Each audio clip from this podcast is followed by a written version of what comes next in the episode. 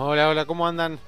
Bueno, bienvenidos. Mi nombre es Gonzalo Pagura y este es un nuevo capítulo de Invertir en Conocimiento, un podcast en donde vamos a hablar sobre finanzas, sobre economía, sobre inversiones para que puedas aprender cómo mejorar la administración de tu dinero. Muy buenos días, mis amigos y mis amigas de Invertir en Conocimiento. ¿Cómo están? Espero que muy bien.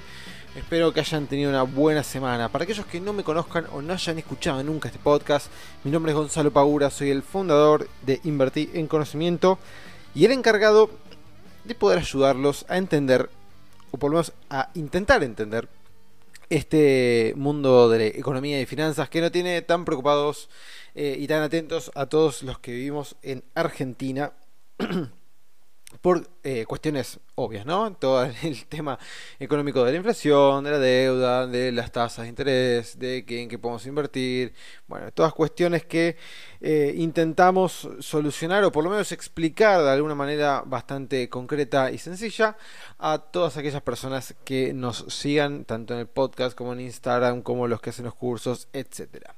Me pone muy feliz anunciar de que llegamos a los 1500 seguidores en eh, el podcast en, Spotify, eh, lo cual es un logro increíble. Pretendo que a fin de año llegar a los 3.000 seguidores, así que lo quiero duplicar y para eso necesito de la ayuda de ustedes. Así que si es la primera vez que lo escuchaste y consideras que este podcast puede ayudar a otras personas, recomendalo. Y si ya lo venís siguiendo, y seguramente quizás lo hayas recomendado a alguien, seguí haciéndolo. Así esto va llegando a más y más personas y podemos ayudar de esta manera a que entiendan un poquito más y a aquellos que estén invirtiendo, bueno, a, traerle todas las novedades, eh, tanto en economía como en finanzas para que puedan tener una noción más clara eh, en cuanto a toma de decisiones con sus inversiones. ¿sí?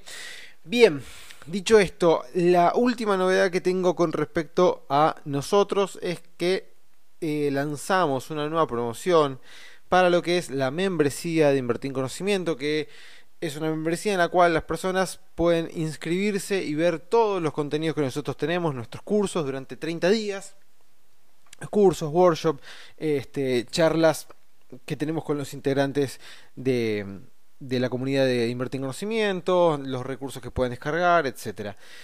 Estamos lanzando ahora hasta el día 29 para aquellos que quieran inscribirse la nueva promoción, que es un 2x1. Es muy simple. Si vos tenés ganas de anotarte, empezar a capacitarte con nosotros, vas a poder hacerlo a mitad de precio si eh, lográs conseguir otra persona que también se inscriba junto con vos a nuestra academia. Y ambos obtienen el descuento del 50%, los cuales queda eh, un pago de 400 pesos para tener 30 días todos los contenidos que tienen disponibles en nuestra academia. Imagínense que hoy 400 pesos por tener 6 cursos, 2 workshops, que ahora vamos a lanzar un workshop más, eh, nada, es realmente un regalo, pero lo que a nosotros nos interesa es que como estamos convencidos de que los contenidos que brindamos son de mucha, mucha utilidad para aquellos que los utilizan, queremos que esto llegue a más y más personas para justamente poder ayudarlos desde nuestra... Eh, desde nuestra manera, desde nuestra forma de contar las cosas, de nuestra manera de transmitir lo que, lo que fui aprendiendo durante todos estos años eh, de inversiones en bolsa, etcétera, para ayudar a los demás, porque veo que hay muchas personas que no tienen conocimientos o que no se animan o que nunca lo hicieron y no saben por dónde empezar. Bueno, nosotros tenemos las respuestas a todas esas dudas, a todas esas consultas, así que les recomiendo que lo aprovechen porque no sé cuándo lo voy a volver a reabrir. Así que aquellos que estén interesados, bienvenidos sean. Eh, los esperamos en, la academia junto con todos los otros miembros que ya están haciendo uso de todos nuestros contenidos. Dicho esto, pasemos a hablar un poquito de economía eh, en general de estos últimos días. La noticia más eh, trascendente es claramente el comunicado que hizo el FMI, en donde dice Vamos a leerlo textual, porque fue un, texto bastante, bastante importante, dada la relevancia que tiene el Fondo Monetario Internacional, eh, por todo el tema de deuda que nosotros eh, estamos teniendo, por toda la problemática de endeudamiento que nosotros estamos teniendo. En donde el fondo en la nota que publicó, dice que no es sostenible la deuda eh, como nosotros hoy la tenemos y eh, los acreedores privados deben hacer una contribución apreciable, haciendo así un, guiño al gobierno eh, actual de Alberto Fernández. ¿Qué quiere decir con esto de contribución apreciable? Bueno, básicamente lo que te está diciendo es, muchachos, van a tener que hacer este, una quita importante de lo que ustedes iban a cobrar.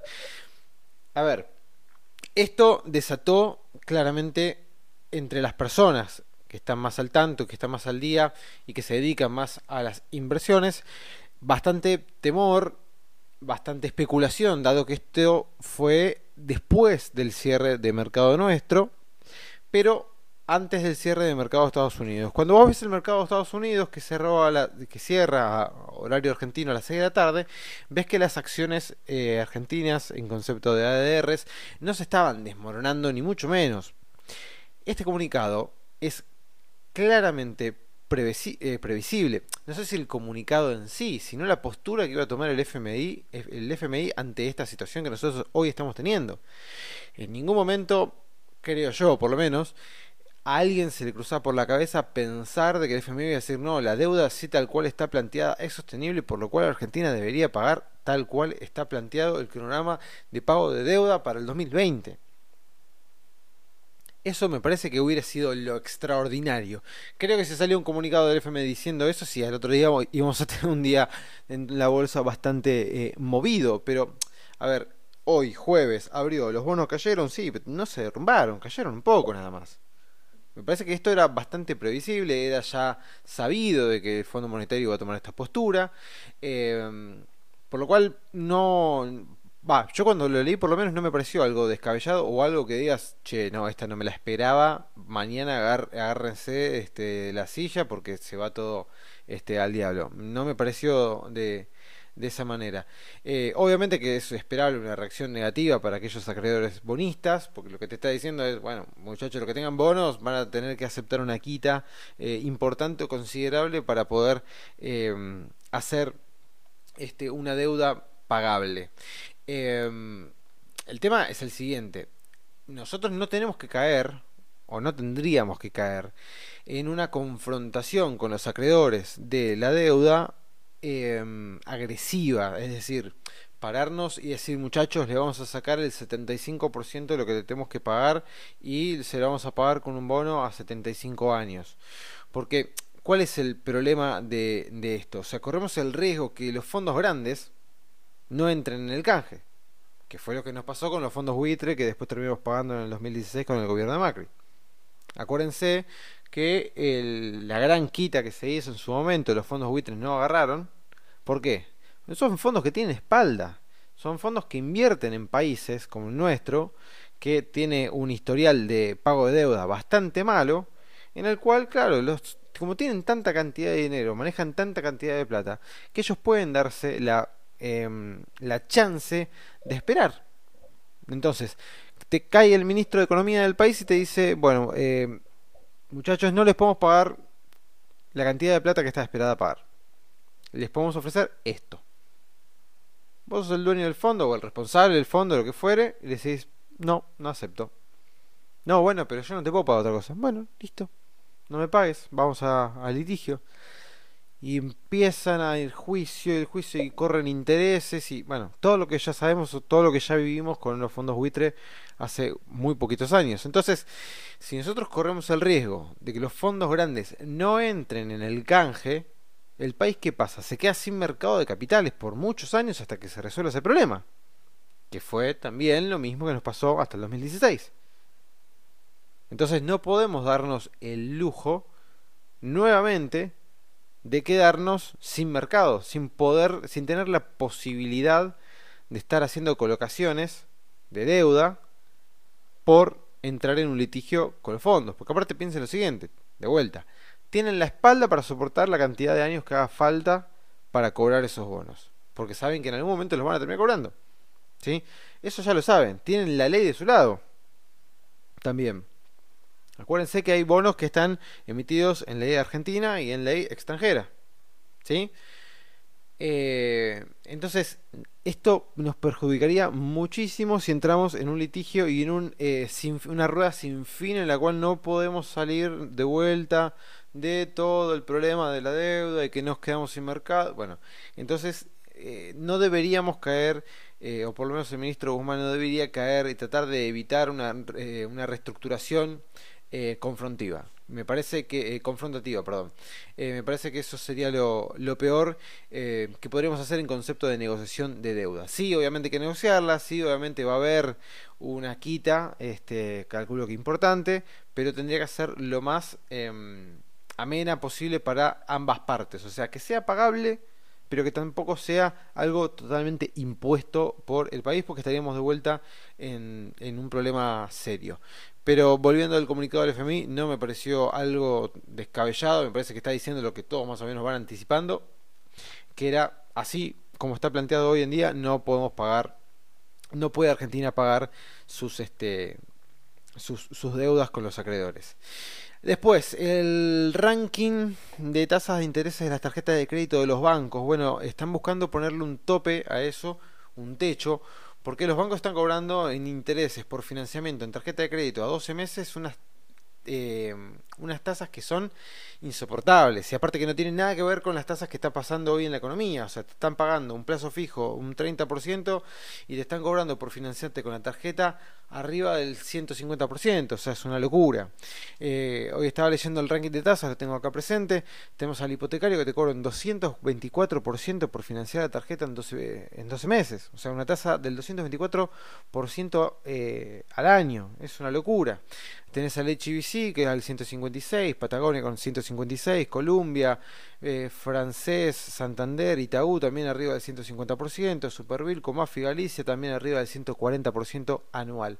Entonces van a ponerle un techo a eso porque es una tasa excesiva con respecto a las tasas que estamos viendo hoy en día en la economía. Y siguiendo con el tema tasas, hoy el Banco Central volvió a bajar la tasa de referencia dejándola en 40%. Esto hace que aquellos que quieran poner su dinero en colocaciones como por ejemplo son las eh, cauciones, lo tengan que hacer a tasas cada vez más bajas. Ya hoy las cauciones no las tengo acá en pantalla, pero eh, están por debajo todas de la inflación. Así que son tasas bastante, bastante bajas. Em, bien, dicho esto, tema de economía, hoy quiero hablarles a aquellos, porque estamos en meses complicados en temas de inversión. Lo veo también con los chicos eh, de la academia que, bueno, consultan, preguntan, dicen, che, estoy, algunas acciones tengo en baja, ¿qué puedo hacer? Eh, yo quería hablarle justamente a aquellas personas en las cuales comenzaron o están en un momento de, de, pérdida por estos meses que estuvo bajando los activos, tanto sean los, los bonos como las acciones, etcétera. Y están medio preocupados y no saben qué hacer, están medio desmotivados, eh, están pasando por un momento en el cual te estás replanteando si realmente tenés que seguir invirtiendo, si no, esto a todas las personas en algún momento les pasa. Si les está pasando, si ustedes lo están viviendo en este momento, no se sientan que son unos malos inversores, no se sientan que son una persona que no sirve para las inversiones, que tendría que haber estudiado otra cosa, que tendría que haberse capacitado más. Siempre es bueno capacitarse, eso está clarísimo. Siempre es bueno estar informado, siempre es bueno seguir estudiando y seguir aprendiendo. Yo intento cada vez que tengo un tiempo, seguir leyendo, seguir estudiando, seguir escuchando gente que sabe muchísimo más que yo para seguir capacitándome. Nunca se tiene que dejar de aprender. Por más de que llegue un momento en el cual haya un montón de cosas que tengas bastante claras, siempre está bueno escuchar a otras personas que hayan estudiado lo mismo que vos o no, pero te da otra perspectiva. Por eso a mí me gusta, ahora no lo estoy haciendo últimamente, pero a mí me gusta ir cada tanto a cursos o hacer cursos online de cosas que yo mismo dicto en los cursos de invertir en conocimiento, pero que está bueno por lo menos escuchar a alguien que tiene otra perspectiva, otra educación, otra forma de invertir, y siempre algo te termina llevando. Siempre. Pero si en este momento estás con un febrero complicado, con un enero también complicado, porque no fueron meses positivos en nuestra bolsa y no sabes muy bien para dónde salir disparado, estás buscando por cualquier red social encontrar respuestas, soluciones, si no las encontrás, estás en grupos de WhatsApp, que siempre digo que hay que tratar de huirles a esos grupos de, de multitudinarios, de gente que invierte, que dice que se va a caer, que va a subir, y bueno, que eso te genera más dudas que, que, que certezas. Lo que te puedo recomendar primero es que si estás en un momento en el cual las cosas no te están saliendo, en el cual estás tomando malas decisiones y cada vez que intentás de vuelta te sale mal y te sale mal y te sale mal y te sale mal, primero te diría, deja de hacerlo. No para siempre, pero deja de hacerlo por un tiempo. Un mes, no sé, lo que tengas de dinero, ponelo en una tasa fija, olvídate de la bolsa si estabas invirtiendo en acciones y bonos, opciones, futuros, cualquier cosa de renta este, que pueda llegar a tener una variación. Deja de hacerlo, poné tu dinero en otro lado y trata de purgarte de todo lo que tenga que ver con inversiones. Porque llega un momento, al igual que en cualquier otra disciplina, que cuando las cosas no te salen, empezás a tomar malas decisiones ya por, porque venís con un preconcepto cargado antes de ejecutar la orden, ya sea de compra, de venta, de lo que estés este, invirtiendo, que ya es negativo vos ya vas mal predispuesto a realizar esa operación que vas a hacer. Por ejemplo, vos venís mal, venís con una mala este, situación que te estás invirtiendo y te va mal, y te va mal, y te va mal, y no te sale nada. Y decís, bueno, esta me tiene que salir porque yo vi que pasó esto y esto otro. Bueno. Y vas y tomas la decisión de, supongamos, comprar acciones de, los bancos. Porque crees que los bancos van a subir. Pero en el momento que le das comprar, ya automáticamente cuando la orden la ves ejecutada en tu, en tu plataforma de inversión, ya automáticamente la querés salir a vender porque no confías en eso que vos hiciste. No confías en esa decisión que tomaste segundos antes. Entonces estás tan cargado de mala energía que inevitablemente si se te llega a mover un pelín para abajo la acción y estás 500 pesos abajo, ya querés salir a vender y de vuelta te sentís que no servís para nada, de vuelta sentís que estás haciendo todo mal, que no aprendiste nada, que nunca vas a aprender, que nunca vas a ganar y de vuelta entras en un círculo vicioso de malos pensamientos, de malas actitudes, de malas predisposiciones que es insoportable.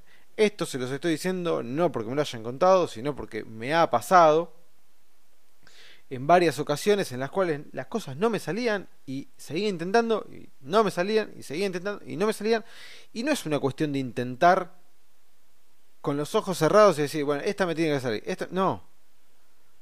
Cuando las cosas no te están saliendo, hay que frenar. Dejar, o sea, hay que purgarnos en cuerpo y alma y decir, bueno, a ver, ¿qué hicimos todo este tiempo? esto. Bueno, a ver, ¿por qué está mal? ¿Por qué no fue tan mal? ¿Qué fue, ¿Cuáles fueron esas decisiones que tomé en ese momento? ¿Por qué tomé esta decisión? ¿Por qué me fue mal? Y empezar a hacer un análisis, una retrospectiva de todas las acciones que nosotros fuimos tomando. Hasta si tenemos trades buenos, también evaluarlos, por qué no fue bien. Y empezar a ver cuáles fueron los errores y capitalizarlos. Porque si no vamos tropezando constantemente con la misma piedra, la misma piedra y no aprendemos nada. Y de los errores, aunque suene trillado, es donde más aprendemos. Y sobre todo las inversiones. ¿Por qué? Porque esto creo que ya lo dije en algún este, capítulo anterior. Esto es donde más, más nos duele. Cada vez que nosotros perdemos un peso, nos duele más que la felicidad que nos provoca ganar dos. Esto es así.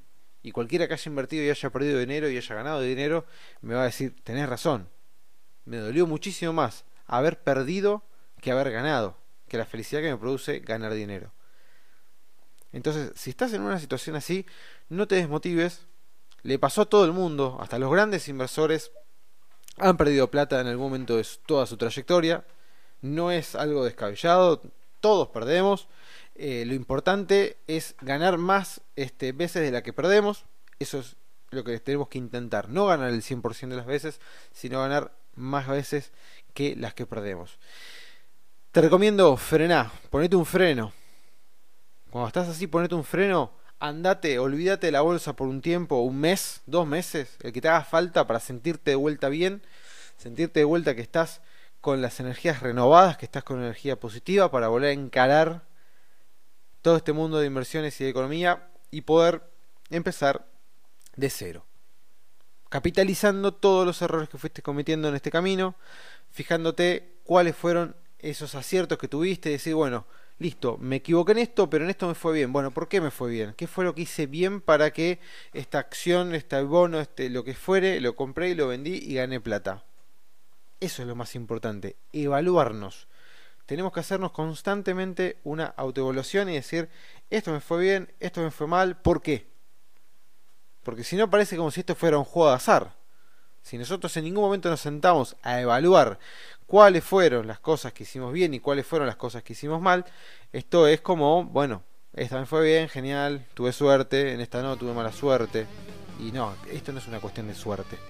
Esto es una cuestión de aprender de ir puliendo aquellas cosas que están mal y de ir capitalizando todas las experiencias que vamos ganando a través de los eh, años. Chicos y chicas, los espero la próxima semana. Espero que tengan un lindo fin de semana largo. Pasen a lindo, se van a algún lado. Y bueno, nos vemos el próximo miércoles o jueves en el próximo podcast. Como siempre, un placer estar con ustedes. Y de vuelta, compártanlo así esto le va a llegar a más y más personas que estoy seguro que le va a servir muchísimo. Les mando un fuerte abrazo, chao.